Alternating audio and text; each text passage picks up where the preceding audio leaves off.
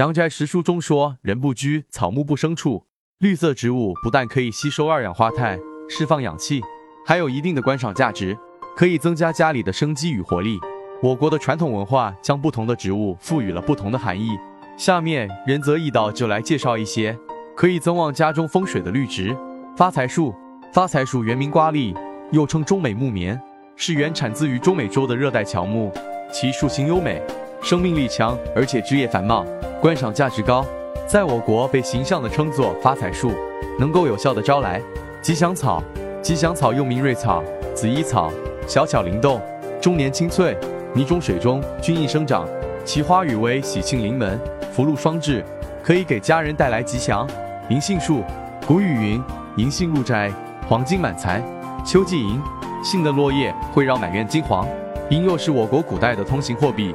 其叶子边缘分裂为二，而叶柄处又合并为一的形状，被视作调和的象征，因此银杏具有很强的招财纳祥作用。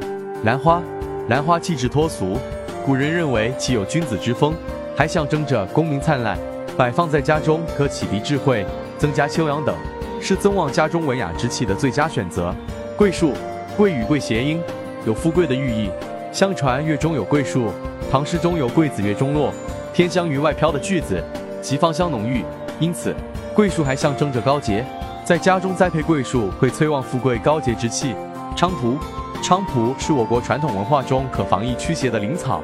江南地区每逢端午节，悬菖蒲，半夜于门窗屋檐下，夏季会燃菖蒲驱蚊。